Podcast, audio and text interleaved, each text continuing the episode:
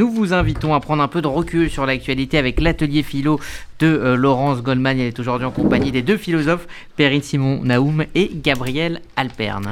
Bonjour euh, Perrine Simon Naoum. Bonjour. Bonjour Gabriel Alperne. Bonjour.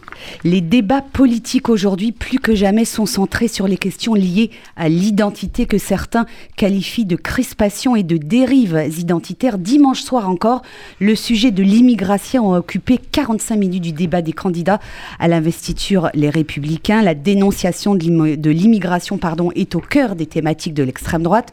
De l'autre côté de l'échiquier politique, à l'extrême gauche, on parle d'indigénisme ou de culture woke. Lorsque le débat se polarise autour de cette question d'identité, Perrine Simon Naoum, de quoi est-ce le symptôme? Je précise que vous publiez aux éditions de l'Observatoire ces déraisons modernes qui traitent euh, entre autres de ce sujet. Alors, euh, c'est symptôme, je dirais, de deux choses.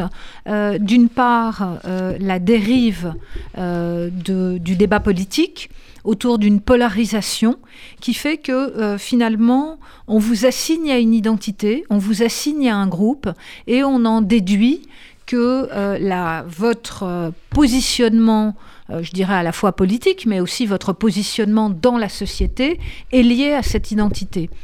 Euh, plus profondément, je dirais, c'est lié à la manière dont nous considérons aujourd'hui notre place dans la société et notre incapacité à la voir finalement comme euh, acteur de notre propre histoire, c'est-à-dire notre capacité à intervenir pour changer le cours des choses. Alors changer le cours des choses, ça n'est pas forcément ça n'est pas forcément quelque chose euh, qui est grandiose, c'est changer le cours des choses euh, au quotidien, c'est-à-dire voilà, décider nous-mêmes de ce que nous voulons faire en fonction du sens que nous donnons à nos existences, de la manière dont nous nous positionnons dans la société, de, de nous, la manière dont nous agissons dans la société, dont nous nous comportons face aux autres. Et ce faisant, je dirais, de la manière dont nous nous émancipons en fait, à la fois de notre héritage, de nos identités, euh, euh, même de notre place socio-professionnelle. Donc, si vous voulez, ça me paraît un symptôme très grave, à la fois dans la forme de la violence du débat, euh, mais aussi euh, de la manière dont euh, nous avons le sentiment aujourd'hui de ne pas être acteurs de notre propre histoire. Gabriel Alperne. Oui, c'est intéressant, effectivement. C'est un peu comme si l'identité était devenue le, maître mot, enfin le centre de gravité du, débat public. Enfin, d'ailleurs, ce qui est assez enfin, étonnant, parce que même étymologiquement parlant, identité c'est qualité de ce qui est le même. Enfin voilà, comme si euh, euh, être assigné à résidence, c'est être, être, être obligé de rester toute sa vie la même personne. Euh, Perrine, c'est intéressant, vous parliez d'émancipation. Je, je, trouve que c'est l'émancipation, mais en tant que métamorphose. C'est-à-dire c'est comme si on n'avait pas le droit de, changer, pas le droit de se transformer. Euh, là, il y, a vraiment un lien intéressant avec, avec les travaux du philosophe Elias Canetti, qui a beaucoup réfléchi sur cette question de métamorphose. En fait, c'est comme si on arrivait à un moment où on a plus le droit de se métamorphoser. Voilà, on est, on est assigné à résidence dans une identité qui aurait vocation justement voilà, à ne à ne jamais se transformer, à ne jamais s'élargir, à ne jamais s'augmenter. Enfin voilà, on est, on est condamné à être le même. Et ça, je trouve que c'est absolument terrible hein, si on est dans une société comme ça. Euh, comment en est-on arrivé là, Perrine Simonaoum Est-ce que ça a à voir avec euh, cet effet de sidération dont vous parlez dans votre livre, euh, notamment au sujet de la vague terroriste de 2015 On a été tellement secoué finalement que nous avons arrêté de penser alors, je crois que euh, euh, l'effet de sidération n'est lui-même euh, que le résultat de cette destruction, de cette déconstruction des identités qu'on peut faire remonter au début des années 1960. Vous savez qu'on parle souvent des philosophies de la déconstruction qui sont apparues en France, notamment autour des pensées de Jacques Derrida ou de Gilles Deleuze. C'était l'idée finalement que l'individu historique euh, n'était plus pleinement maître de son destin. C'est-à-dire que nous étions soumis à des forces qu'elles soient extérieures ou intérieures, euh, comme par exemple chez Lacan la langue. Euh, l'idée de Lacan, c'est que la langue parle, c'est-à-dire que l'homme est traversé par la langue. Et donc, si vous voulez, petit à petit, nous nous sommes conçus comme euh, le résultat de forces qui nous dépassaient. Alors ces forces ont pu prendre des figures très diverses. Je pense par exemple au discours sur la mondialisation nous sommes tous pris dans le flux de cette mondialisation et d'une certaine façon, on nous explique que euh, nous en sommes tous les victimes, que nous ne pouvons pas lutter contre elle. Donc si vous voulez, euh, cette espèce de dépersonnalisation, euh, d'exclusion de l'histoire, elle remonte, je dirais, maintenant à près d'un demi-siècle et encore avant d'ailleurs. On pourrait dire que euh, elle trouve son origine dans le fait que nous n'avons pas trouver les mots ni nous positionner par rapport à deux événements historiques majeurs du XXe siècle, évidemment, que sont la Shoah et que sont Hiroshima et Nagasaki. Et que faute de trouver les mots pour exprimer ce qui s'était passé là. Nous n'avons pas pu endosser, en quelque sorte, euh, ce qui n'était pas une responsabilité directe, mais nous situer dans le cours de l'histoire. Et donc nous avons procédé par euh, deux voies. D'une part, une forme d'euphémisation du discours qui aboutit à une déréalisation, c'est-à-dire que le réel euh, n'est plus ce qu'il est, mais il est ce qu'on en dit.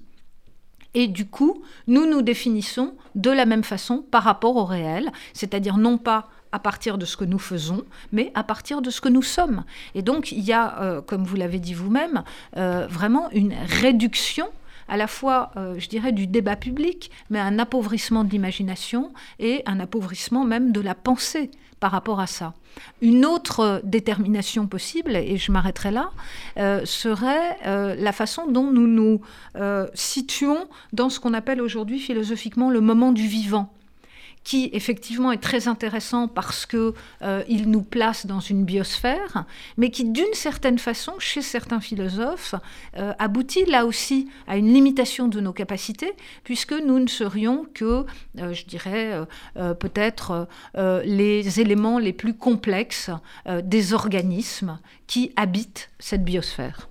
Gabriel Alperne, vous voulez réagir? Oui, sur, le sujet de la réalité, effectivement, on pourrait dire qu'on vit une, crise de notre rapport à la réalité. Euh, c'est très juste, effectivement, oui, on le voit dans, dans, les fake news, le complotisme, où finalement, peu importe euh, les faits réels, euh, on, voit le monde à partir d'une prémisse de départ, et puis à partir de là, on, déroule une sorte, de, raisonnement logique, enfin voilà, peu importe les, les événements.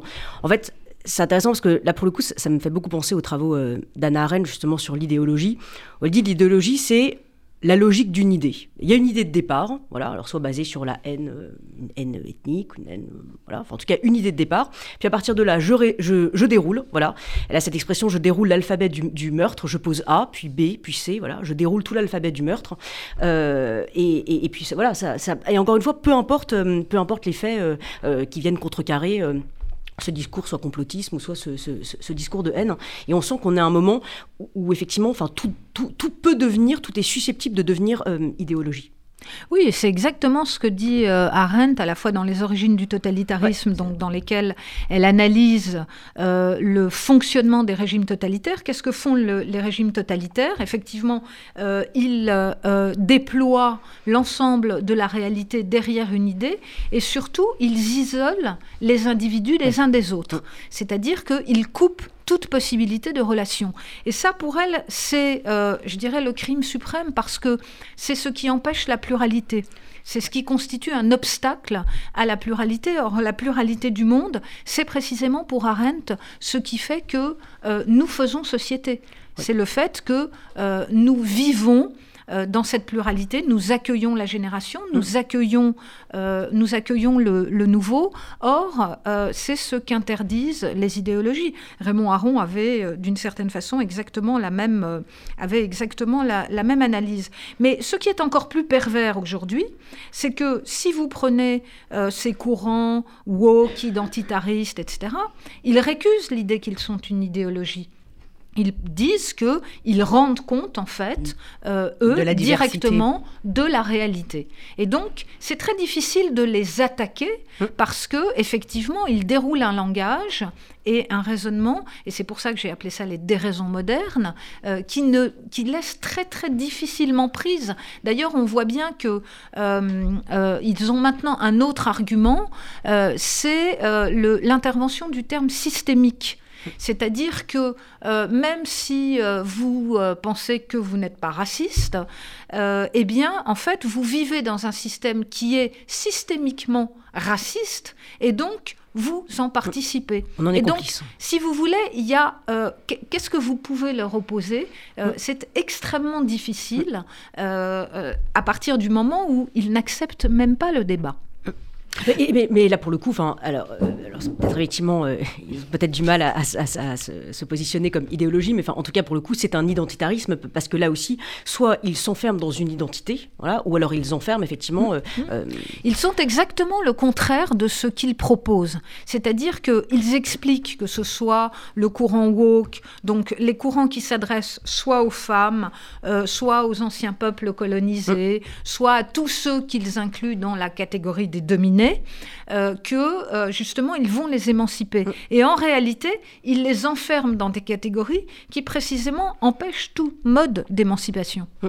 Oui, et, et, comme vous dites, c'est tr très juste. Euh, C'est-à-dire qu'ils il, il, ils revendiquent leurs différences, mais ce qui est étonnant, c'est qu'ils n'acceptent pas la différence en leur sein. C'est-à-dire que pour le coup, c'est vraiment pensé comme un groupe homogène, et c'est-à-dire que ce culte de la pureté qu'on peut retrouver encore une fois dans l'identitarisme est, vraiment là. C'est-à-dire que c'est euh, tout ce qui va être euh, euh, différent, en tout cas voilà, une, une voix un peu qui pourra apporter une forme de contradiction, va effectivement être, être rejetée.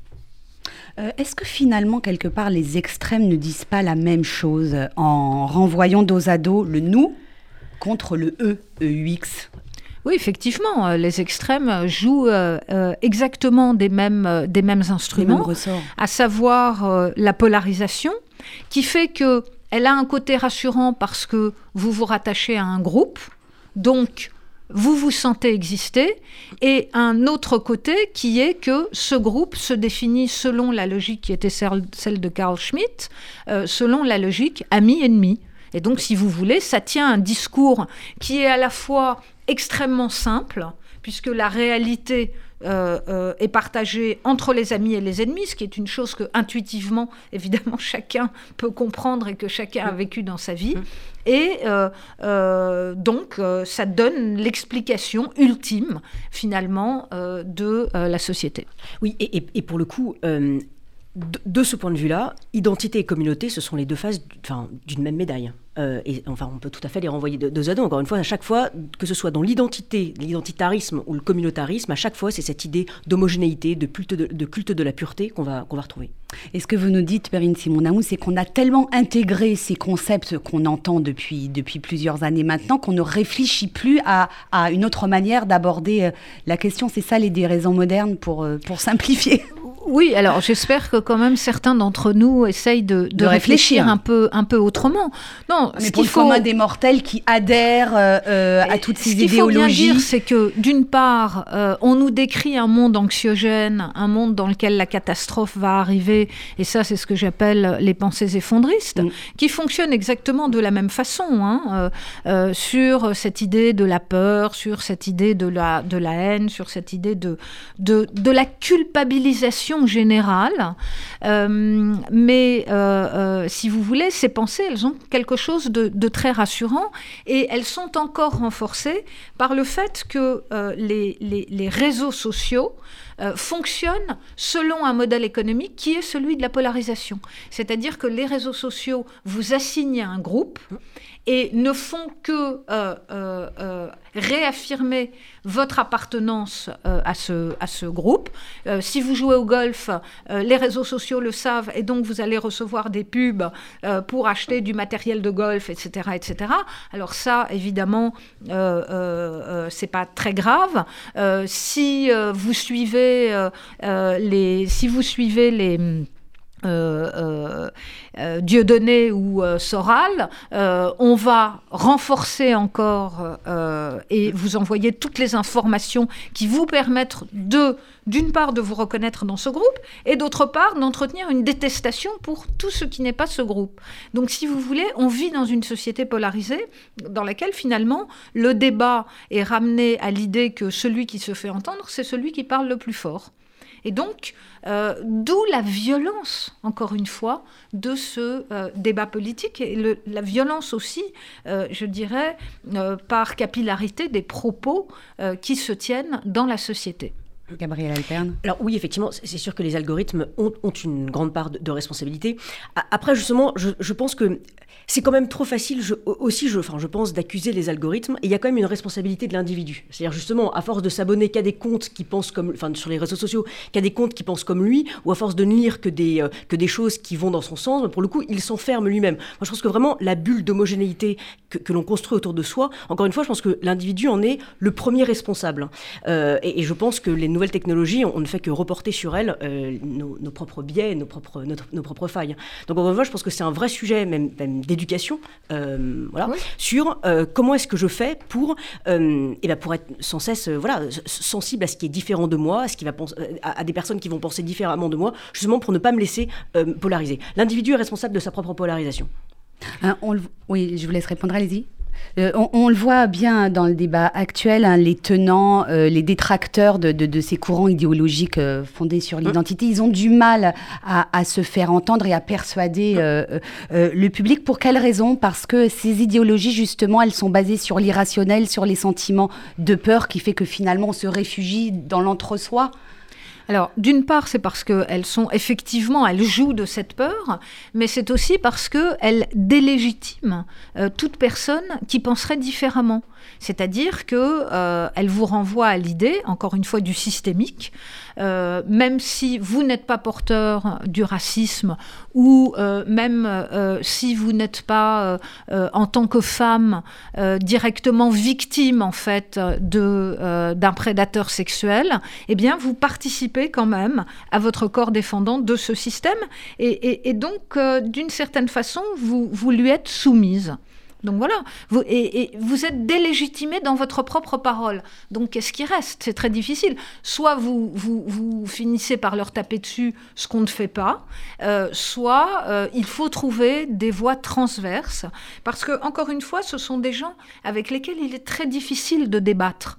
Euh, en réalité, moi j'ai eu un, débat il y a quelque temps avec Rokhaya Diallo, par exemple voilà, qui euh, euh, euh, tient un discours qui semble un discours ouvert, mais il y a un moment où vous ne pouvez plus aller au-delà. Je veux dire, il y a, un moment où il n'y a plus d'argumentation possible. L'identité, c'est ce qui coupe court au débat et à l'argumentation. Euh, ce qu'on oppose euh, en général à, l'identité, c'est l'universalisme. Mais cette notion, elle, pose question euh, au grand public, j'avais dire, et finalement, ça fait un peu peur, parce qu'on a le sentiment qu'en étant universaliste, on va mettre sous le tapis nos identités, nos particularités. Finalement, c'est comment être soi avec sa personnalité, sa différence dans une république universaliste comme la nôtre. Est-ce que c'est pas ça un peu le le sujet. Euh, Alors, d'abord, il faut voir que la plupart des, philosophes, en tout cas euh, euh, à l'époque moderne et contemporaine, construisent l'universalisme en relation avec l'individu. Donc l'universalisme n'est pas quelque chose qui nierait l'individu. Ensuite, il faut savoir que même du côté des pensées identitaristes, il y a une forme d'universalisme. Le problème, c'est que ce n'est pas un universalisme de la raison, c'est un universalisme de la condition et euh, euh, plus largement, je dirais, un universalisme de la condition victimaire. Euh, donc, il ne supprime pas l'universalisme. Et puis, euh, je dirais que la tâche que nous avons euh, aujourd'hui, et, beaucoup quand même s'y emploient, c'est de repenser les formes d'un universalisme qui ne nierait pas l'individu et qui soit d'une certaine façon ce que Merleau-Ponty appelait un universalisme plus concret, c'est-à-dire qui ne renvoie pas uniquement à des procédures rationnelles, euh, mais euh, qui euh, renvoient, je dirais, au-delà finalement peut-être à une, un horizon de ce que nous souhaitons pour l'humanité. Et là, je pense qu'on n'aura pas trop de mal, finalement, en tout cas, à réunir ceux qui cherchent à offrir à l'humanité ce qui soit un destin humaniste et rationnel. Gabriel Perrin. C'est intéressant parce que, alors désolé, je fais encore un lien avec Elias Canetti, mais vraiment c'est l'un de mes maîtres à penser. Mais je trouve que ce qui est intéressant, c'est que toute sa vie, il a étudié notre, euh, notre fascination, enfin en tout cas, enfin, il a étudié le, la question de la masse et qu'est-ce qui fait que l'on est attiré par l'aspect de, l'aspect de, enfin l'effet de l'effet de masse. Et, il y a un lien d'ailleurs effectivement avec euh, avec la question du, euh, du harcèlement scolaire que l'on peut que l'on peut retrouver. En tout cas, dans, dans je, je, je vais développer. L'idée, il explique que pourquoi est-ce qu'un individu peut être très attiré par, la masse, par, par l'effet de masse, c'est que la masse permet euh, à l'individu de se délester de toutes ses différences et de pouvoir se sentir égal, voilà, avec tous les autres participants de cet effet de masse. Et donc il y a cette égalité, cet égalitarisme au sein de la masse, sauf que, et donc la masse, euh, euh, entre guillemets, donne à l'individu une forme de puissance, une forme, un sentiment d'invincibilité, en échange duquel l'individu se déleste de sa singularité, de sa différence. Donc on voit un effet positif de la masse, au sens où oui, effectivement, elle apporte une forme d'égalité, elle, donne à l'individu l'idée que oui, bah, il est comme tout le monde. Mais on peut effectivement assez rapidement voir les effets pervers de, ces effets de masse, de ces effets de meute. Effectivement, quand on, voit ça avec tous les sujets de harcèlement scolaire, en fait, c'est exactement ça le sujet. C'est-à-dire que euh, un individu tout seul, c'est vrai qu'il y a une forme de fragilité. Euh, dans un groupe, euh, dans un collectif, alors là, pour le coup, il y a un sentiment de, puissance, d'invincibilité. D'ailleurs, on fait toujours les bêtises à plusieurs. Hein, voilà. c'est plus difficile de faire des, bêtises, ou en, tout cas, de, le harcèlement scolaire se fait quand même très souvent dans cet effet de, dans cet effet de masse, dans cet effet de meute. Et, donc c'est intéressant parce que, euh, enfin voilà, si, je, me réfère à, à Canetti, c'est parce que justement, Perrine, vous parliez de, cette idée d'universalisme, et là je pense que bah, l'universalisme, non, c'est différent. L'universalisme propose une idée du collectif euh, qui n'empêche pas la singularité, qui n'empêche pas la différence. Et, je pense que c'est effectivement vers ça euh, qu'il faut, euh, qu'il faut tendre. L'idée, c'est pas d'être dans un individualisme, voilà, mais en tout cas, tendre plutôt vers cette, cet universalisme versus la masse. Alors, d'un mot pour conclure, Perrine, parce que c'est la fin de l'émission. Déjà, donc sur, sur cette notion d'effet de meute euh, et d'harcèlement. Et de harcèlement. Euh, oui, mais on sait bien que, que c'est au sein, de, c'est au sein de, de, la masse que se produisent, euh, que se produisent ces effets. cela dit, pour conclure, et peut-être sur Canetti, qu'est-ce qui l'opposait à ça? C'est quand même quelqu'un qui a écrit trois tomes de son autobiographie. La métamorphose. Et, et, et donc, ce qui l'opposait à ça, c'était un peu ce qu'il définissait d'ailleurs quand il parlait de l'écrivain ou de la l'artiste, il disait c'est comme un chien errant. Euh, donc c'est finalement un individu euh, qui, euh, qui assume pleinement son individualité et qui, à travers cette individualité, finalement, enrichit la vision que nous pouvons avoir du monde. Et donc, Canetti, c'est quelqu'un qui euh, articulait l'individu et le type d'universel alors auquel aboutissait la littérature, ce qui montre bien que dans son esprit, finalement, le monde s'enrichissait des différents regards qui trouvaient à s'exprimer à travers le geste euh, esthétique. C'est sur cette note euh, positive et pleine d'espoir que nous achevons cette émission. L'atelier philo qui est disponible en podcast sur radio-rcj.info. Merci Gabriel Alperne. On vous retrouve chaque mardi dans RCJ Midi pour votre chronique philo. Merci Perrine Simonaum. Je rappelle le titre de votre livre, Les déraisons modernes, publié aux éditions de l'Observatoire.